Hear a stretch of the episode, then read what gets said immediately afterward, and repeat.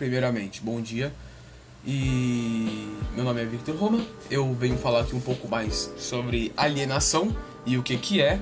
Só que primeiro, é, ela foi criada por Karl Marx e essa palavra alienação, ela, ela surgiu durante a Revolução Industrial que naquela que durante a revolução industrial é, houveram e tiveram diversos acontecimentos que levaram à criação dessa, dessa desse termo né? Desse termo barra conceito. E aliena, alienação é nada mais nada menos do que um ato de não por exemplo vou dar um contexto. É, eu vou para uma roda de uma conversa e eu não sei nada sobre aquilo. É, eu sou uma pessoa alienada naquilo, uma pessoa alienada naquele assunto. É, significa que você não sabe sobre, sobre aquilo ou alguma coisa coisa desse gênero de não saber. Agora, é, mas essa palavra ela não existe apenas nesse contexto. Existe um outro contexto que é um contexto para trabalho, cotidiano, né, no geral. Que imagina que vamos lá, eu trabalho numa linha de produção. E nessa linha de produção, eu trabalho uma, essa, uma certa quantidade, só que essa quantidade ela não é dada de volta para mim na mesma porcentagem. Tipo, eu faço meu trabalho e não recebo a quantidade de trabalho que eu fiz em valorização. Eu recebo menos do que eu faço. Isso é outro termo usado para alienação, que é um termo que Karl Marx quis usar é, para falar sobre o capitalismo. Porque ele diz que o capitalismo, levando em conta toda a situação da época, fez com que o trabalho, é, a expressão trabalho, fosse alienizada.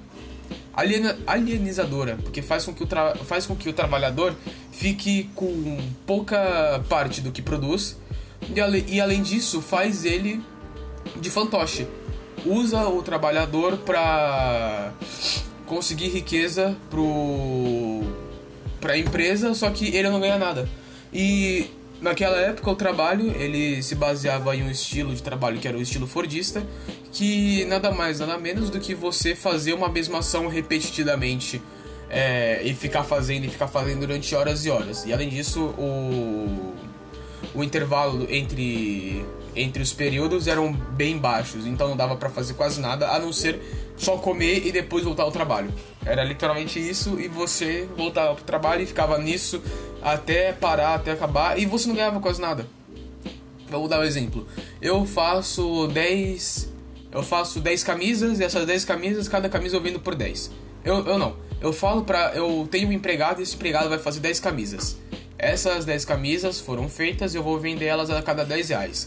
Aí, é, levando em conta cada camisa que custa 10 reais, eu vou sair com 100 reais nessa brincadeira.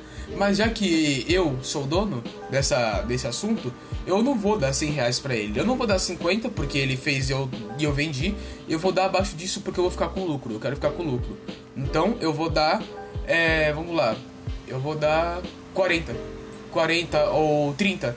Acho que nem isso, 20.